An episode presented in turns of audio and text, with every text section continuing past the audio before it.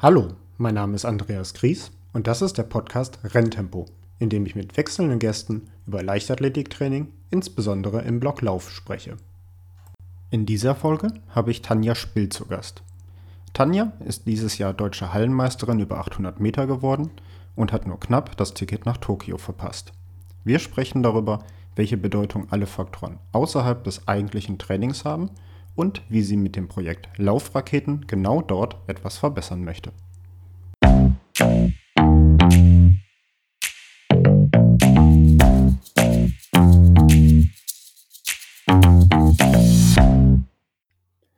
Hallo Tanja, ich freue mich, dass du heute zu Gast hier bist im Podcast und wenn ich jetzt schon mal eine amtierende deutsche Hallenmeisterin zu Gast habe, muss ich dich doch einfach mal fragen, wie du jetzt rückblickend deine Saison bewertest, weil ich kann mir vorstellen, dass es nicht so ganz einfach ist, weil einerseits Bestzeit, deutscher Hallenmeistertitel, aber dann doch das i-Tüpfchen Tokio halt nicht dabei war.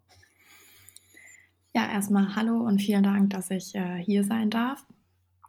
Ja, rückblickend, also ich bin schon sehr zufrieden mit meiner Saison, muss ich sagen. Klar, mein Traum von Olympia ist geplatzt, aber ich habe einfach ein konstantes Niveau ähm, gezeigt und ja, bin trotzdem super happy, einfach damit endlich mal wieder Bestzeit gelaufen zu sein. Natürlich war mein Ziel, ähm, in Tokio dabei zu sein. Das habe ich nicht geschafft. Ähm, letztendlich hatte es halt auch ein paar Gründe, die halt im System nicht ganz so ähm, gut verlaufen sind, dadurch, dass wir ein neues Wett na, Qualifikationssystem halt bekommen haben ähm, aber dennoch mit dem deutschen Meistertitel in der Halle, dann der Hallen-EM-Teilnahme ähm, und jetzt auch draußen im Sommer mit super konstant guten Leistungen bin ich einfach sehr, sehr zufrieden und ja, kann das Jahr als mein bestes Jahr in der Karriere bisher betiteln.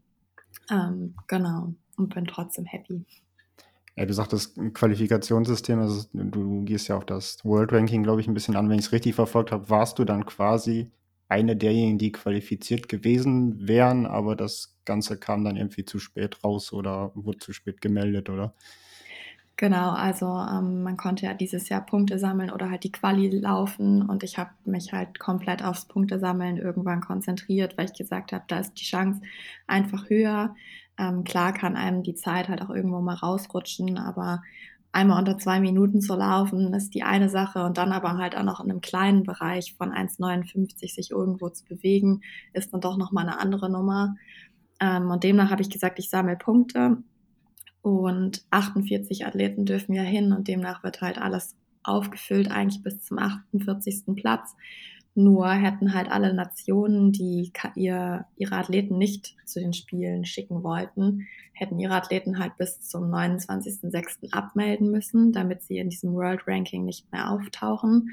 Und das ist aber bei zwei Nationen nicht geschehen. Und das sind genau die zwei Plätze, die mir halt am Ende gefehlt haben ähm, um auf diesem 48. zu sein. Und demnach war es halt umso bitterer, dass es letztendlich einfach an anderen Nationen gescheitert ist, ähm, dass die ihre Athleten nicht abgemeldet haben und diese Plätze letztendlich in Tokio auch leer geblieben sind.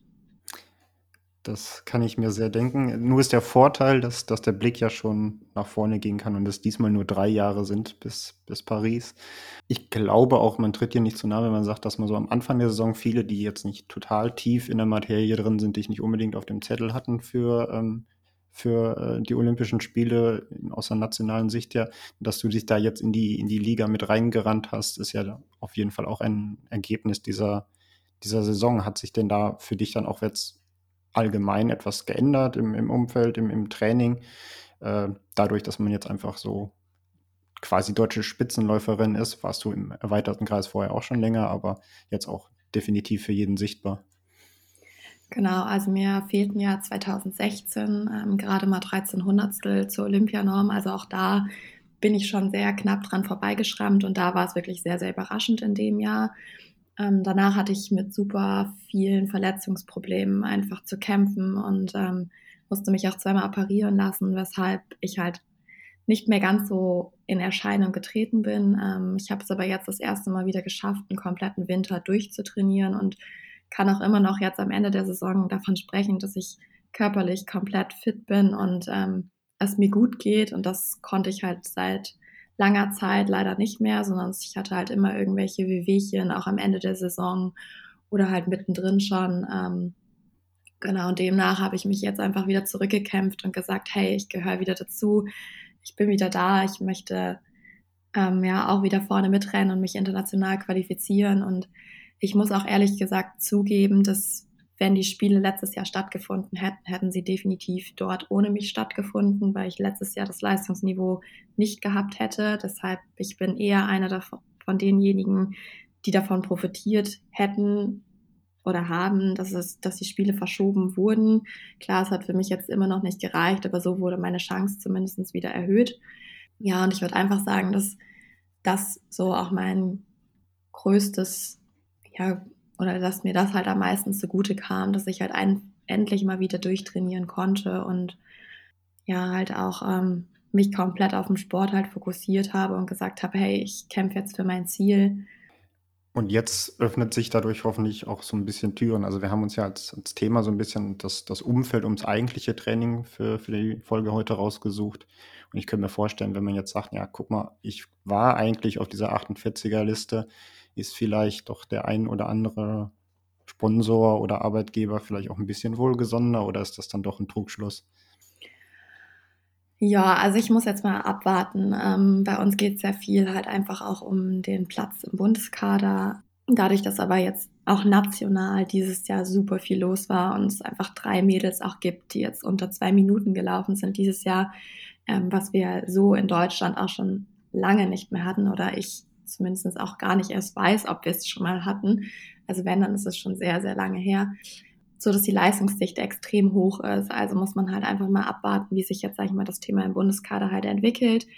Ähm, andererseits, klar, bei Förderern oder Sponsoren ähm, muss man halt auch oft gestehen, dass das Ganze meistens auf den Bundeskaderstatus abzielt. Ähm, aber wir haben uns ja jetzt hier eine eigene Förderung erstellt oder gebaut, ähm, was sich Laufraketen nennt, indem wir unser eigenes Fördersystem jetzt mehr oder weniger mit aufbauen ähm, und da halt in Kooperation mit anderen Sponsoren ähm, und der Community letztendlich ja noch anderen Läufern einfach die Möglichkeit geben wollen, dass ähm, sie gefördert werden und ihren ihre Träume von den Olympischen Spielen halt verwirklichen wollen. Da müssen wir gleich auf jeden Fall noch mal ein bisschen detaillierter eingehen. Das ist ja auch mit ein Grund, weshalb ich dich äh, angefragt habe für diese Folge. Vielleicht wollen wir vorher ein bisschen allgemeiner ausholen.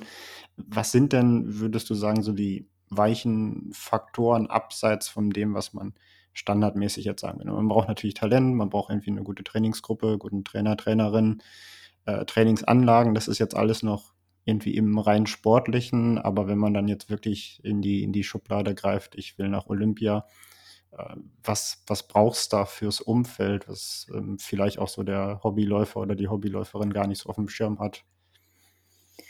Zum einen ist es wirklich der Zeitfaktor. Also ich sag mal, der normale Werdegang ist ja meistens, man schließt die Schule ab, geht dann entweder in ein Studium oder eine Ausbildung rein.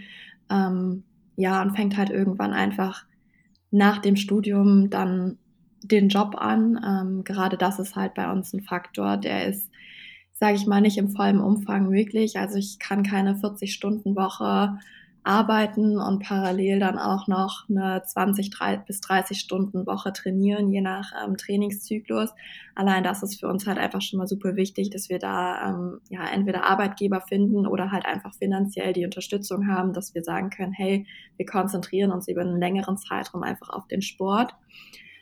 Dann geht es aber natürlich auch um Dinge wie Trainingslager, dass man die finanziell einfach gestemmt bekommt, ähm, gerade wenn man irgendwie mit in die Höhe möchte oder ja, halt auch mal längere Zeit irgendwo in der Wärme verbringen möchte, damit man halt wirklich bis ans Le an die Leistungsgrenze halt rangehen kann und ähm, da sich perfekt vorbereiten kann, braucht man natürlich einfach finanzielle Mittel, ähm, genauso sind es aber halt einfach auch banale Dinge wie Ärzte, ein Physioteam und so weiter, was einfach so um, um einen herum ähm, steht.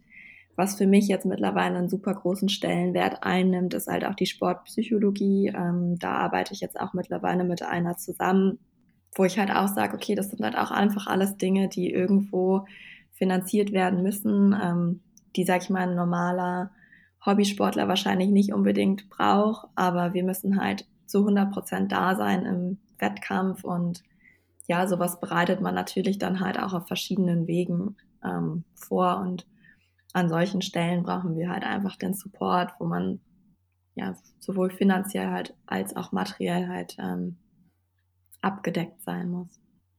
Es ist ja häufig, wenn du, wenn du beispielsweise von, von Ärzten, Physio, Sportpsychologie sprichst, ist es ja auch so eine logistische Frage. Also, ähm, dass man überhaupt die Kontakte hat. Ne? Also es sind im Teil sind es dann die Trainer, die, die diese Kontakte herstellen können oder äh, die Vereine, aber häufig fehlt halt auch einfach diese Infrastruktur. Ähm, wenn man jetzt auf einem Niveau ist, äh, wo ich halt viele Athleten dann betreut, die dann so sagen, okay, vielleicht Teilnahme nationale Meisterschaften.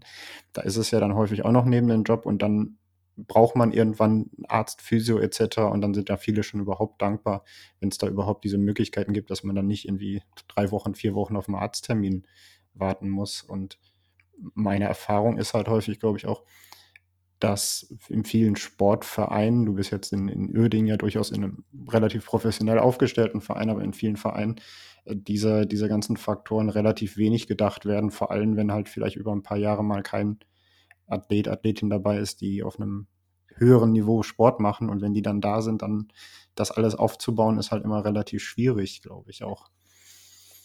Definitiv, also ähm, ich sag mal klar, es ist bei uns mittlerweile eine ganz gute Struktur. Also ich trainiere in Dormagen. Ähm, wir haben ja eine Kooperation mit Uerdingen zwar, aber sind halt trotzdem noch zwei getrennte Vereine. Habe ich dich in den ähm, falten LG-Verein untergeordnet. Entschuldige, obwohl ich aus der Region komme. Kein Problem, genau. Also ich ähm, trainiere in Dormagen und lebe auch in Dormagen. Und ja, ich bin super happy einfach, dass ich bei uns mittlerweile eine super gute Struktur ähm, aufgebaut hat. Also ich habe mein, mein ganzes Team um mich herum ähm, über die Jahre jetzt wirklich zusammengestellt. Ähm, gerade auch mit Ärzten.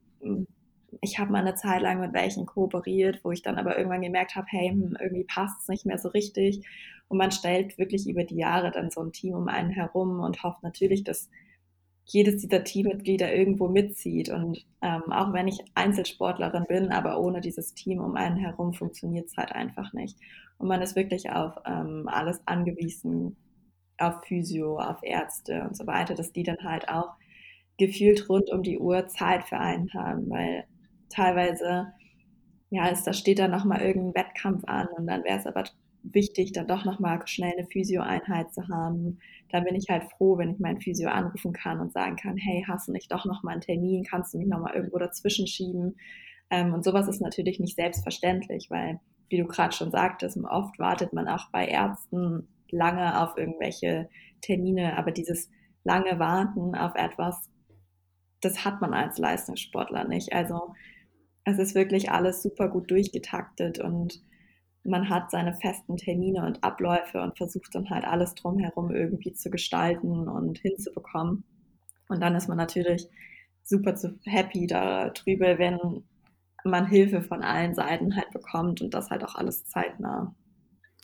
Wir sind in der Leichtathletik ja häufig in dem Problem, dass wir halt den Leistungssport machen, aber halt nicht den Profisport. Ne? All das, was du jetzt beispielsweise beschreibst, ist natürlich in Deutschland beispielsweise in einer Sportart, in der einfach Geld fließt, wesentlich natürlich im Fußball, aber durchaus auch noch in einem oder anderen Mannschaftssport. Wenn man dann auf einem Niveau unterwegs ist, dann hat man halt irgendwie einen Mannschaftsarzt, Mannschaftsphysio und da ist diese Taktung, wird quasi vom, vom Verein, vom Management für einen übernommen und in der Leichtathletik müssen das dann häufig halt noch die Athleten selber machen oder deren Trainer oder zumindest irgendwelche Ehrenamtlichen und das ist ja dann schon äh, halt auch einfach nochmal eine zusätzliche Aufgabe, dass wir da diesen, diesen Balanceakt haben zwischen einerseits Leistungssport, aber das andererseits irgendwie als Freizeitbeschäftigung machen zu müssen. Definitiv. Also ich sage mal, ich kann mich da glücklich schätzen, dass wir einen Vereinsphysio haben, der für uns zuständig ist. Es ist ein ehemaliger Athlet, ähm, der halt bei uns auch mal Stabhochsprung gemacht hat und jetzt halt sich im Bereich von Physio halt auch selbstständig gemacht hat. Ähm, ansonsten sind wir Leichtathleten halt auf das, ja, auf die Olympiastützpunkte sehr viel angewiesen. Ähm, aber für den Olympiastützpunkt braucht man dann auch wieder den Kaderzugang. Ähm, wenn man halt keinen Kaderstatus hat, dann hat man auch den Zugang zum Olympiastützpunkt nicht und demnach auch nicht zu den jeweiligen Physios oder zu den Ärzten. Ähm, und ich kenne viele Athleten, die halt das Problem einfach auch haben, dass sie dann diese Connections in die gewissen Richtungen einfach nicht haben und sich dann alles selber irgendwie raussuchen müssen und teilweise dann wirklich mal zwei, drei Wochen auf Termine warten.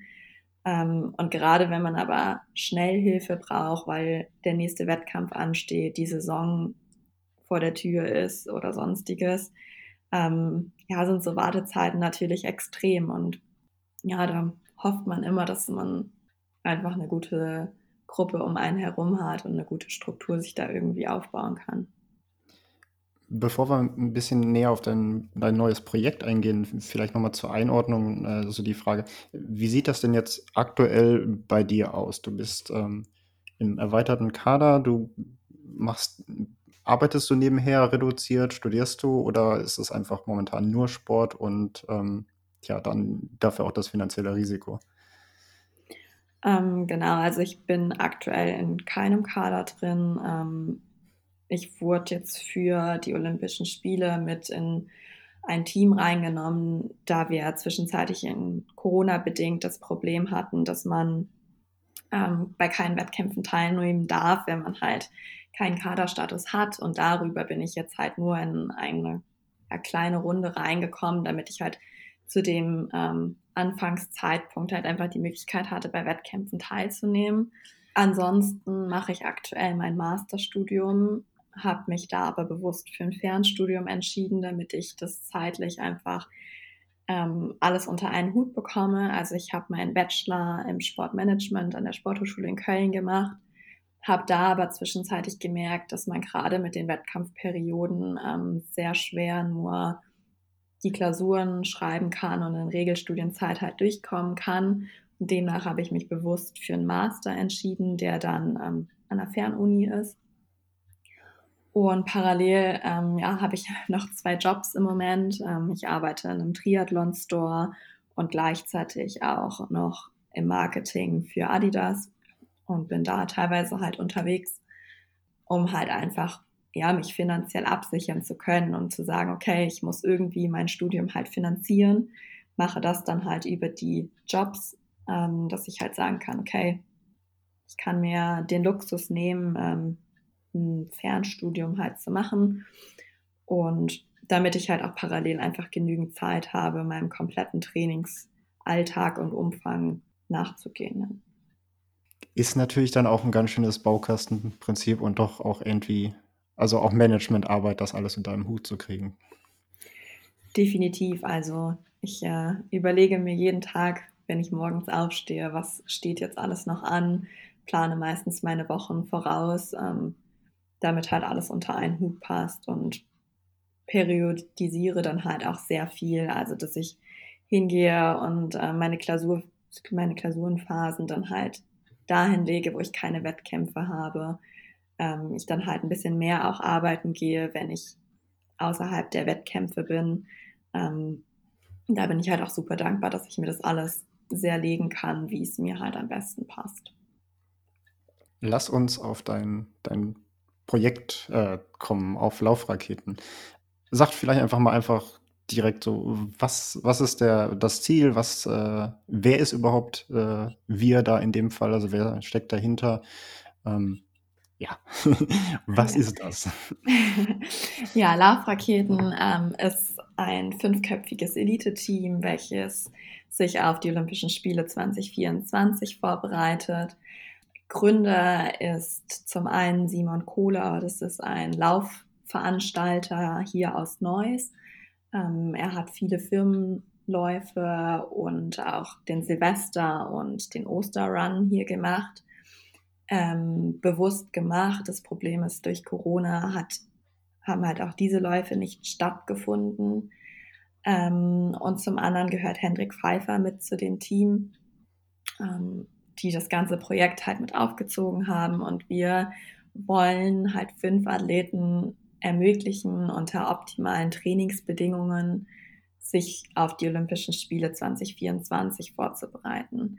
Das Ganze soll gemeinsam mit einer Community ähm, aufgebaut werden. Also wir wollen da halt unsere Reise offenlegen und ähm, ja die ganze Community mitziehen und dafür begeistern, was wir da machen und ähm, ja, hoffen dann mehr oder weniger halt auf den Support der Community.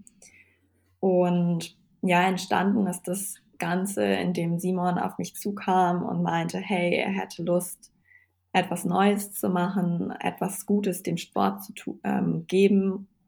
Und da kamen wir dann halt auf die Idee der Community ähm, oder dieser Förderstruktur letztendlich.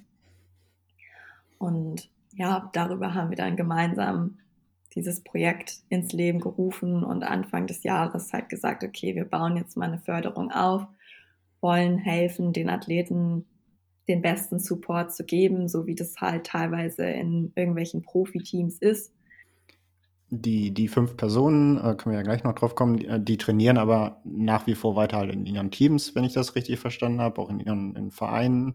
Ähm, und das ist halt quasi nochmal so eine, so eine ich sage jetzt mal eine Marketing-Dachmarke, unter der ihr euch präsentiert. Und es soll dann sowohl von einer, von einer Community als auch von, von Sponsoren, die dadurch natürlich auch wiederum Aufmerksamkeit erreichen können, darüber, dass ihr quasi gemeinsam euch präsentiert, eine, eine Förderung möglich werden. Verstehe ich das richtig? Genau, also wir sind auch ein eingetragener Verein, ähm, sodass wirklich alles transparent und offengelegt wird, wo, wohin welche Geldströme quasi ähm, laufen und alles, was an Einnahmen erzielt wird, kommt den Sportlern zugute. Also ähm, es geht halt alles in die Förderung der einzelnen Athleten hinein und genau, jeder Athlet bleibt letztendlich in seinem Heimatverein. Jeder startet auch weiterhin für seinen eigenen Verein. Also nur weil Laufraketen ein eingetragener Verein ist, heißt es nicht, dass wir auch für die starten, sondern jeder bleibt halt wirklich bei sich. Und ähm, Natürlich treffen wir uns dann auch mal, wenn es möglich ist, um gemeinsam zu trainieren, um gemeinsam auf der Bahn zu stehen ähm, und wollen uns da halt einfach gegenseitig supporten und unterstützen, wo es halt nur geht. Und ähm, was für Unterstützung soll halt für die Athleten dann dabei rumkommen? Also ist es in dem Sinne quasi eine finanzielle Unterstützung oder Zuschüsse für beispielsweise Trainingslager?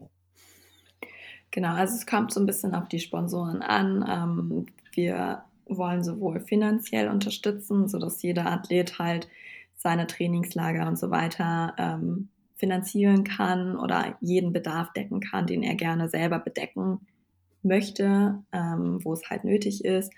Aber es werden auch materielle Dinge kommen, wo man sagen kann, man kriegt ähm, ja irgendwelche Artikel, die letztendlich einen helfen, die bestmögliche Regeneration zu erzielen oder Trainingsgeräte oder sonstiges. Also da sind wir für alles offen und ähm, ja, wollen halt einfach an allen Stellen unterstützen, bei dem halt einfach Bedarf da ist.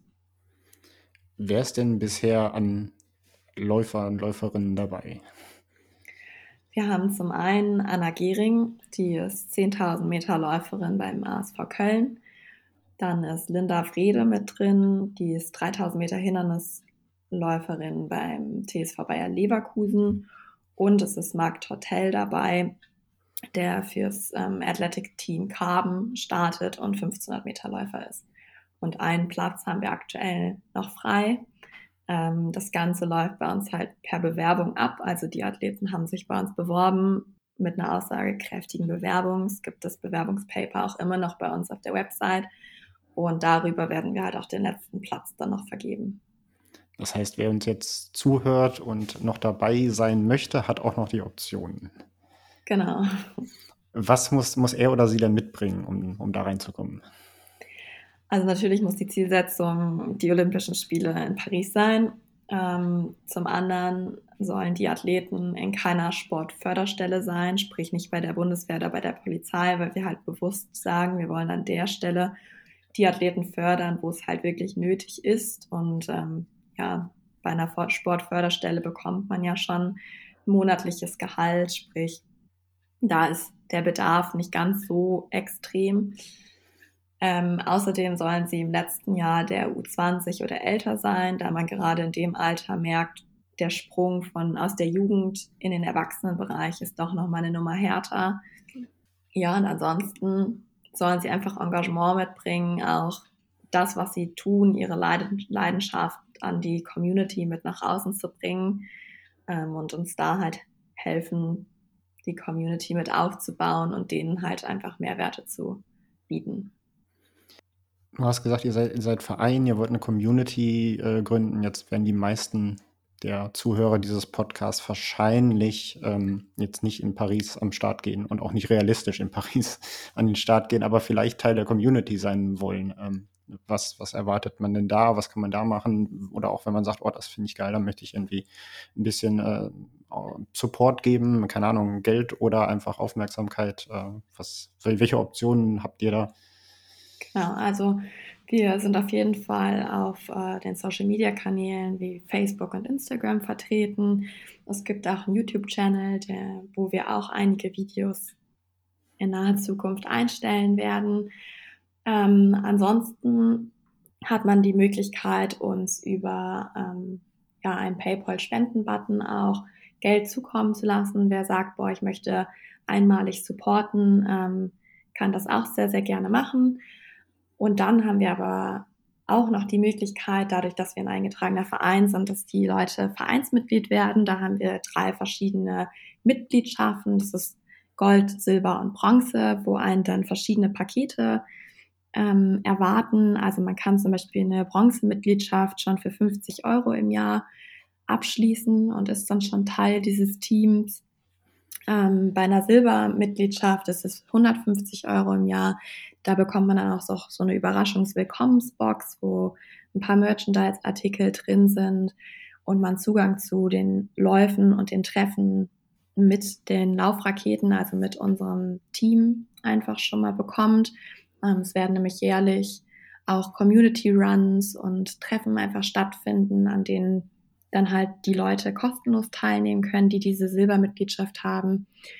Ähm, und dann haben wir halt auch noch eine Goldmitgliedschaft, die dann 2024 Euro im Jahr sind, wo man dann auch diese Überraschungswillkommensbox bekommt, wo man auch Zugang zu den Läufen hat, zu Netzwerk- und Partnertreffen, also vielleicht sich auch da mal mit Sponsoren oder anderen Partnern austauschen kann. Und man bekommt ein Meet and Greet mit ähm, ja, der favorisierten Laufrakete, dass man sich da auch direkt mal mit einem Leistungssportler austauschen kann, weil oft hat man ja nicht die Möglichkeit, so nah wirklich an die einzelnen Profiathleten ranzukommen, sondern erlebt sie ja meist dann doch eher über Social Media oder andere Kanäle. Und mit der Goldmitgliedschaft hätte man da halt echt mal die Möglichkeit, sich mit dem Athlet zu treffen, auszutauschen und da auch ähm, ja, spannende Gespräche einfach zu führen.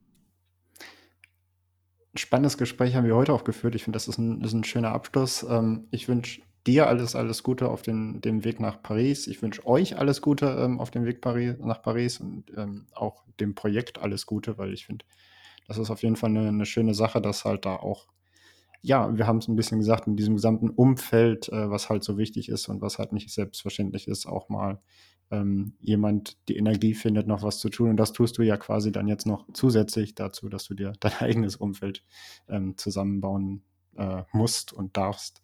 Äh, ich danke dir auf jeden Fall für dieses Gespräch. Ja, vielen Dank und ich bedanke mich auch dafür. Falls dir diese Folge des Renntempo Podcasts gefallen hat, würde ich mich sehr freuen, wenn du den Podcast abonnierst und mir eine positive Bewertung oder einen Kommentar da lässt. Sehr freue ich mich auch darüber, falls du ihn in den sozialen Medien mit deinen Freunden teilst. Hast du Fragen oder Anmerkungen zum heutigen Gespräch oder Themenideen für eine zukünftige Folge? dann schreib mir gerne eine Nachricht. Du erreichst mich unter anderem über mein Instagram-Profil coach.gries und über meine Website andreasgries.de.